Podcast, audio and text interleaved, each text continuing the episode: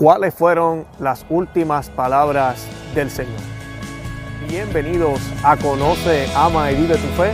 Este es el podcast donde compartimos el Evangelio y profundizamos en las bellezas y riquezas de nuestra fe católica. Les habla su amigo Luis Román y quiero recordarles que no podemos amar lo que no conocemos y que solo vivimos lo que amamos.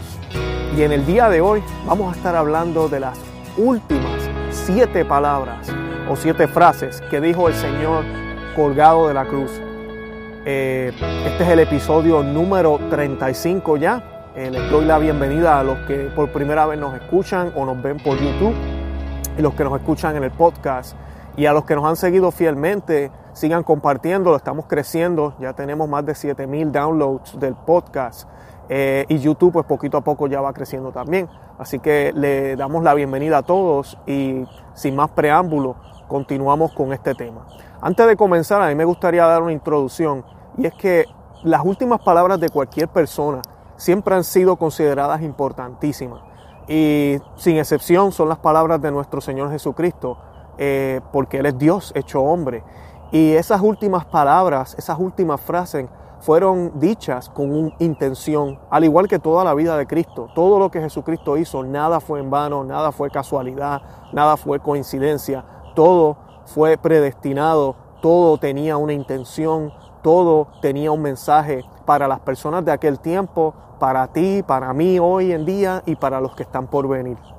Así que, sin más preámbulo, voy a comenzar y la primera palabra o frase que el Señor dijo desde la cruz fue, Padre, perdónalos porque no saben lo que hacen. Y eso está en Lucas 23, 34.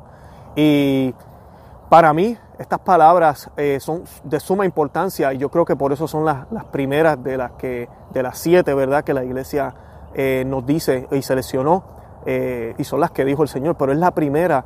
¿Por qué?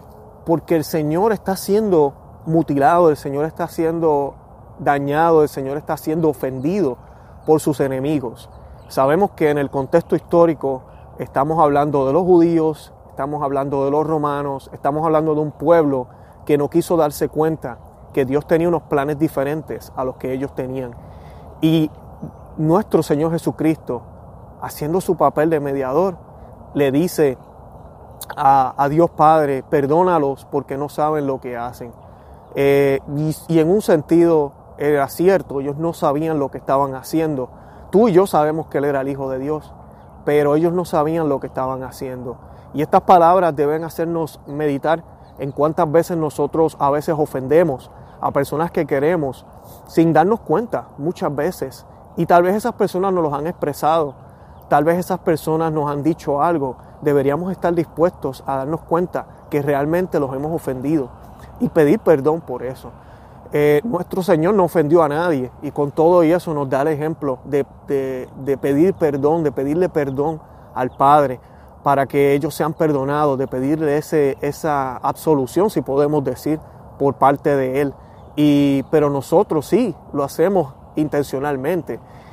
Y esa es la diferencia. Muchas veces nosotros cometemos ofensas sin saber lo que hacemos pero muchas veces sabemos lo que estamos haciendo, pero queremos siempre tener la razón, queremos siempre eh, presentar nuestro punto como que es el más claro y no le damos la oportunidad a la otra persona de expresar su punto de vista. En el caso de las relaciones familiares, no debemos esperar, no debemos esperar una hora más, no debemos esperar a, a que sigan pasando los días, los años, los meses sin pedir perdón.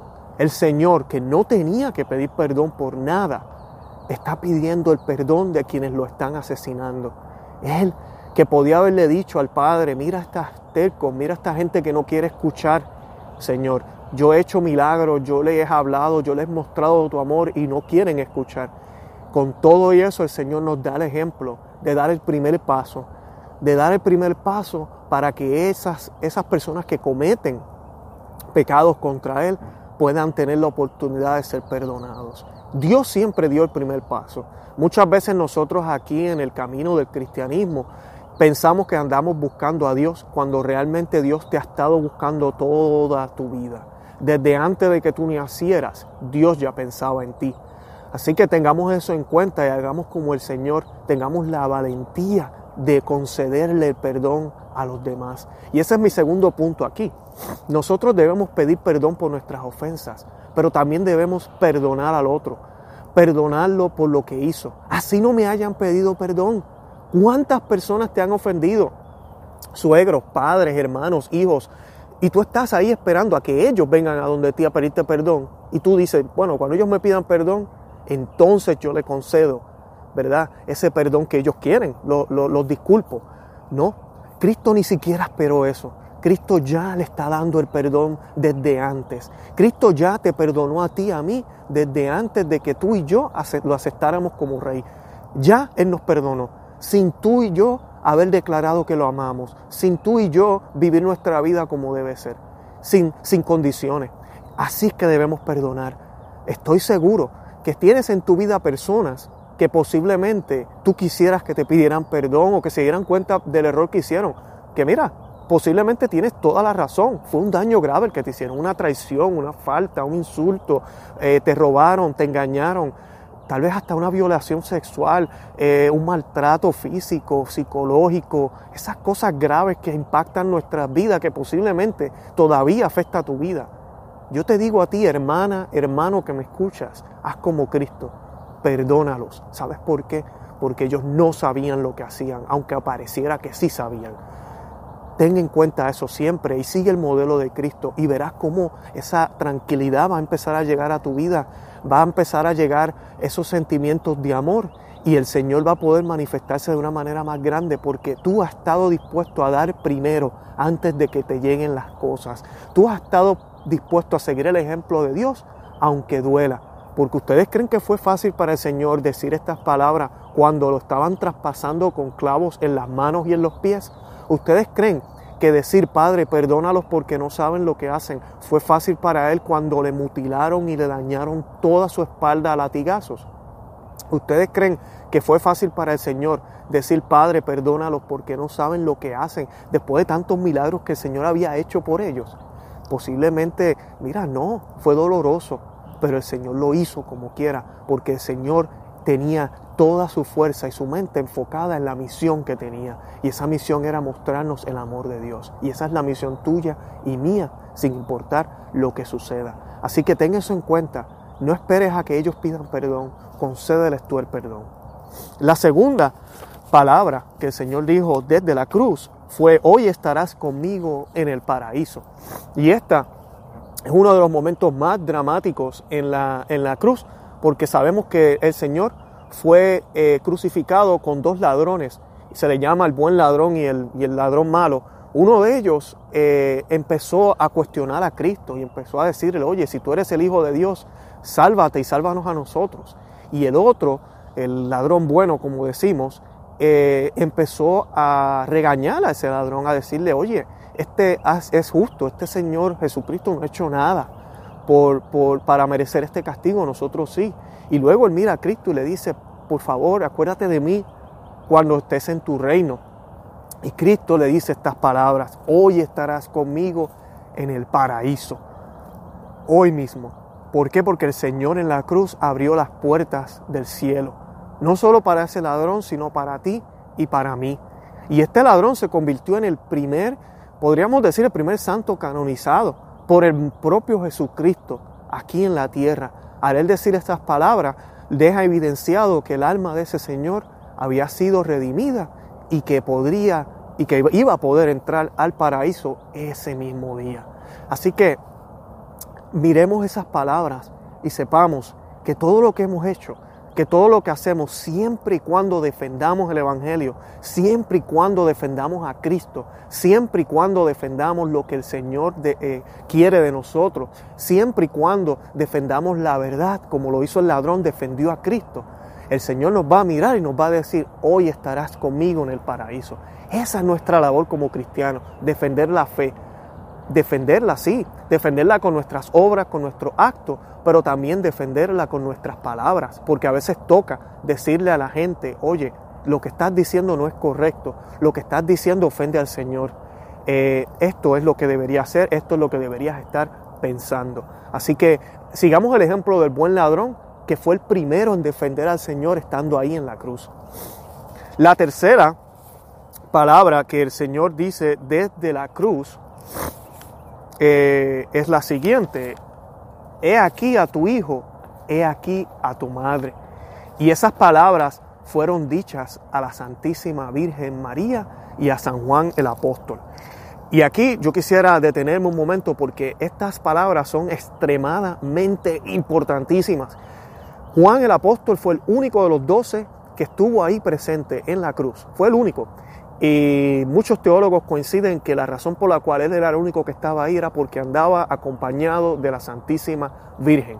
Él obtuvo las fuerzas que necesitó, la valentía que necesitaba para poder estar al lado de Cristo, alrededor de todos estos eh, villanos, de todos estos eh, acusadores del Señor, él tuvo la valentía de poder estar ahí porque andaba con la Santísima Virgen María. La Santísima Virgen María hizo su papel completamente. Acuérdense en que María es la nueva Eva, como nos la describen los padres de la iglesia, así como Jesucristo es el nuevo Adán, como nos lo describe San Pablo y también lo describe la iglesia. Y ellos, ok, tenían una misión, tenían la misión de redimir al mundo, tenían la misión de hacer todo de nuevo. Y al igual que el primer Adán trajo el pecado al mundo, así también el nuevo Adán trae la redención al mundo. Así como la, la vieja, yo digo vieja, pero la antigua Eva nos trajo el pecado y por a través del fruto nos hizo caer en la perdición, así la nueva Eva nos dio del fruto divino, ¿verdad? Y nos trajo la salvación. Y ahí ambos están al lado de un árbol, al lado, al lado de un madero, al igual que los tuvieron Adán y Eva. Asimismo están ellos, al lado de ese madero. Y Cristo, una de las palabras importantísimas. Ustedes saben que cuando una persona fallece deja un testamento, usualmente, o deja unos deseos escritos, o le deja saber a la gente que quería eh, qué, era, qué es lo que quiere que suceda con sus bienes, qué es lo que quiere que suceda con cierta persona, con aquello, con lo otro, ¿verdad? Y una de las voluntades que el Señor dejó fue dejarle a su madre, a Juan.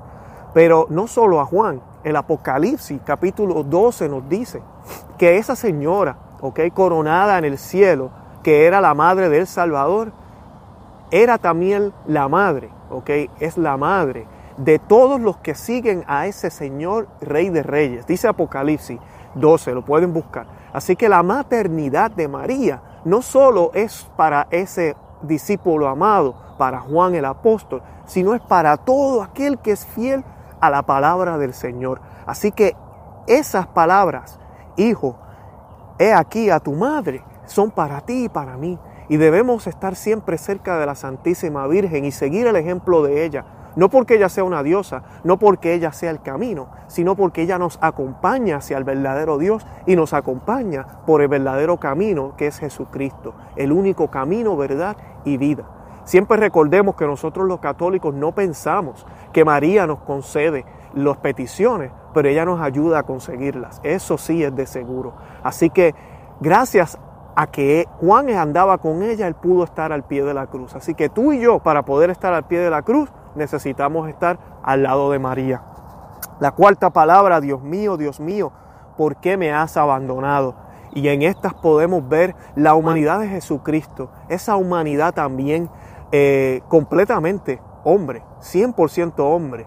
Cristo no tan solo era Dios, porque fue 100% Dios, pero también fue 100% hombre, sintió miedo, se sintió solo. Y el, y el dolor que sentía estando colgado de la cruz fue tan grande que tuvo que decir esas palabras, Dios mío, Dios mío, ¿por qué me has abandonado? No porque el Padre lo abandonó, porque el Padre jamás se separó del Hijo y el Hijo jamás se separó del Padre, es un solo Dios, son un Dios trino, ¿verdad? Ah, Padre, Hijo y Espíritu Santo. Pero la, la soledad que él sentía, el miedo que él sentía, le, hizo decirle al Padre, ¿por qué me has abandonado? Pero no en el sentido de que el Padre no estuviera con él, sino para manifestarle qué solo se sentía alrededor de tanto pecado, qué solo se sentía alrededor de tanta maldad. Y así hacemos sentir a veces al Señor y así muchas veces nos sentimos nosotros cuando en vez de vivir la vida como Cristo nos ha dicho que la vivamos, siguiendo sus mandatos, que los mandatos no son órdenes. Debemos verlos como órdenes también porque Dios es Dios y usted es hijo de Dios, usted no es Dios. Pero son también consejos, son guías. Cuando no seguimos los mandatos como Dios quiere, entonces nos sentimos abandonados, nos sentimos solos, porque no andamos como el Señor quiere que andemos. Y nuestro Señor no se sintió abandonado porque no estaba obedeciendo a Dios, pero sí se sintió abandonado por las circunstancias en las que se encontraban. No ha habido martirio tan grande como el Señor estaba pasando. El Señor andaba colgado en una cruz, el Señor tenía dificultad de respirar, el Señor estaba posiblemente mareado, agolpeado, andaba desnudo, desangrado, eh, escuchando insultos aquí y allá.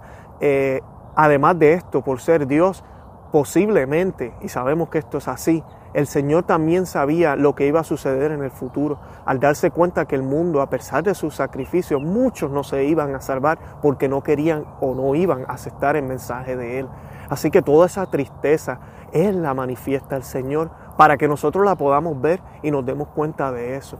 También nos da el ejemplo de que muchas veces cuando nos sentimos tristes, cuando nos sentimos abandonados, cuando nos sentimos solos, debemos manifestarle eso al Señor y dejarle saber, Señor, me siento solo, Señor, me siento abandonado, necesito de tu compañía. Eso es muy lindo el pedirle eso al Señor y es muy honesto el pedirle al Señor su compañía, dejándole saber lo solo y abandonado que nos sentimos. La quinta palabra dicha por el Señor fue tengo sed, tengo sed. Otra que manifiesta también esa humanidad, pero también manifiesta un contraste.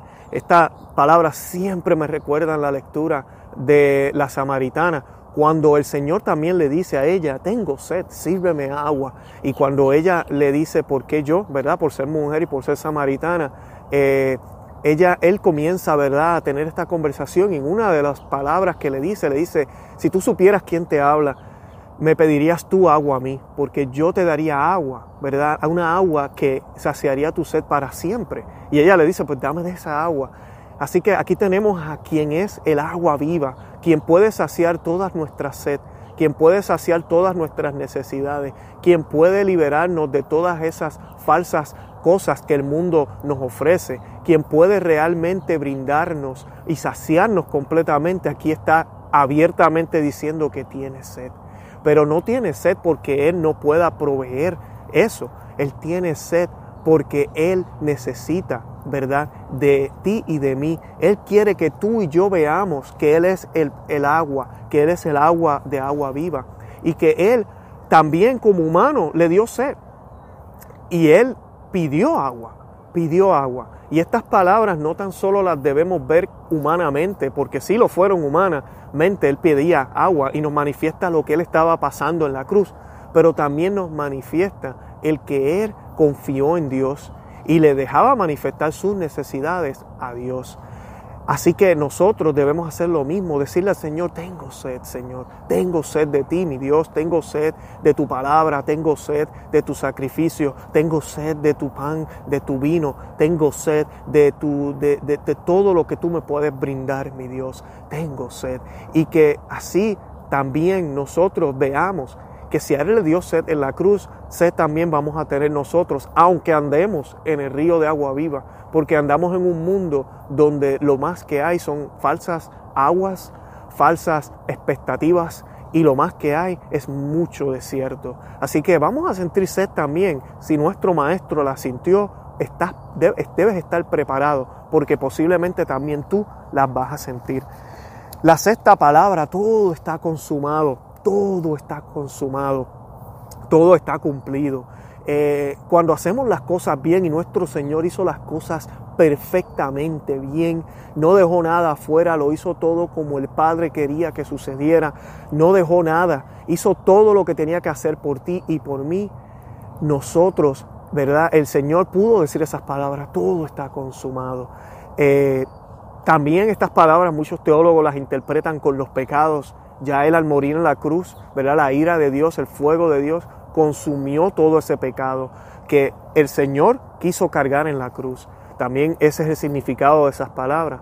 Pero volviendo a, cumplir las cosas como son, cuando vas a la cama, cuando terminas un día, cuando terminas tu trabajo o terminas de hacer una conversación o cuando terminas de hacer cualquier tarea en tu vida, te sientes así, te sientes que hiciste lo que tenías que hacer, te sientes que hiciste las cosas bien, no a mitad, completamente bien. Por ejemplo, cuando vas a la Santa Misa, haces, te presignas adecuadamente, te vistes adecuadamente, realmente haces todas las oraciones como deben ser, te preparas debidamente, llegas a tiempo, no llegas tarde. Cuando sales de la Santa Misa en el estacionamiento, ¿cómo te comportas? Y luego durante el día, en la semana con tu familia, en tu trabajo, ¿cómo te expresas? ¿Qué palabras utilizas? ¿Cómo vives con los demás? Todo esto ¿verdad? Lo cumples a cabalidad. Has cumplido con tu misión. En esas cosas sencillas podemos completar la misión de Cristo y así podremos estar en paz y en calma y podremos decir misión cumplida, Señor, gracias a ti, bendito eres y alabado sea tu nombre. Todo está consumado es esa afirmación por parte de nuestro Señor Jesucristo de dejarnos saber que cada una de las promesas que había prometido el Padre se habían cumplido ya en el Hijo. Y todavía falta la resurrección, ¿verdad? Pero ya Él había cumplido con una de las una de la parte, la parte mayor, que era el sacrificio de Él. La última palabra que nuestro Señor dijo fue, Padre, en tus manos encomiendo mi espíritu. Padre, en tus manos encomiendo mi espíritu. Y en términos espirituales y teológicos, aquí el Señor hace el papel de sacerdote y de víctima. El Señor como sacerdote es quien ofrece el sacrificio al Padre, ¿verdad? Eh, y también Él como sacrificio se ofrece a Él mismo. Como dice en otro pasaje el Señor, Él dice que Él mismo entrega su vida, que nadie se la quita. Y eso es lo que vemos aquí. Él entrega la vida al Padre. Padre, en tus manos encomiendo mi espíritu. Y nosotros debemos seguir ese ejemplo. ¿Estás encomendando tu espíritu y tu vida al Señor? Hoy es el día para que le digas al Señor, Padre, en tus manos encomiendo mi espíritu. Padre, en tus manos encomiendo mi familia, mis hijos. Padre, en tus manos encomiendo mi trabajo, mis finanzas. Padre, en tus manos encomiendo mi sexualidad, mi mente, mi alma, mis metas. Padre, en tus manos encomiendo todas mis faltas de seguridad, mis inseguridades, mi falta de autoestima, eh, mi depresión. Padre, en tus manos encomiendo mi espíritu, encomiendo todo lo que soy, todo lo que tengo, todo lo que tengo que hacer, como lo hizo el Hijo. Así debemos dejarnos llevar hacia el Padre, entregarlo todo por completo a Él sin tener dudas de lo que estamos haciendo. Esta Semana Santa de eso se trata, de dejar todo en la cruz, de dejar todo ahí para que el Señor nos brinde esa resurrección que tanto necesitamos y que sea una resurrección, ¿verdad? Que dure, que sea para siempre hasta que partamos de esta tierra, que podamos estar siempre cerca del camino de Él y que podamos seguir siempre el camino de la cruz. Estas fueron las palabras del Señor en la cruz y eso es lo que el Señor, ¿verdad?, nos trata de decir a través de ellas. Yo espero que a través de esta reflexión el Señor nos haya hablado y nos haya permitido poder eh, meditar en esas palabras y que nos ayude a poder acercarnos a Él. Yo quisiera leer una oración corta y dice lo siguiente, a su eterno Padre ya el Espíritu encomienda, si mi vida no se enmienda, en manos parará. En las tuyas desde ahora mi alma pongo, Jesús mío. Guardaría allí, yo confío para mí última hora. Señor y Dios mío, que por mi amor agonizaste en la cruz y aceptaste la voluntad de tu eterno Padre, resignando en sus manos tu espíritu para inclinar después la cabeza y morir. Ten piedad de todos los hombres que sufren los dolores de la agonía y de mí cuando llegues cuando llegue esa tu llamada. Y por los méritos de tu preciosísima sangre concédeme que te ofrezca con amor el sacrificio de mi vida, en reparación de mis pecados y faltas, y una perfecta conformidad con tu divina voluntad para vivir y morir, como mejor te agrade siempre mi alma en tus manos. Señor, pequé, ten piedad y misericordia de mí. Bendito sea Dios. Los invito a que visiten nuestra página web conoce, y vive tu fe.com que nos vayan y se suscriban al podcast en cualquiera de las aplicaciones, en iTunes, en la aplicación de podcast, Spotify, en cualquiera de ellas. Déjenos un review ahí, por favor. También les, invito a que vayan a nuestro canal en YouTube, Conoce, Ama y Vive tu Fe, y se suscriban al canal y le den a la campanita para que puedan recibir alertas de cada podcast o video que, o material que ofrezcamos. A los que nos escuchan en el podcast, los invito también a que vayan y nos visiten a la página, en, al canal en YouTube, porque hay más contenido que no tenemos solo en audio, que solamente tenemos en video. También estamos en Facebook, Instagram y Twitter. Y además de eso, no puedo dejar de decirles que estamos regalando un libro, se llama Maná de Aliento para el Cristiano. Así que hay un enlace aquí debajo. Vayan y entren su nombre, email. Yo les voy a estar enviando una copia PDF completamente gratis. Este libro los va a ayudar a poder seguir caminando fuerte, a poder eh, mantener ese ánimo que necesitamos. De verdad que los amo en el, en el amor de Cristo. Y nada, Santa María, ora pro nobis.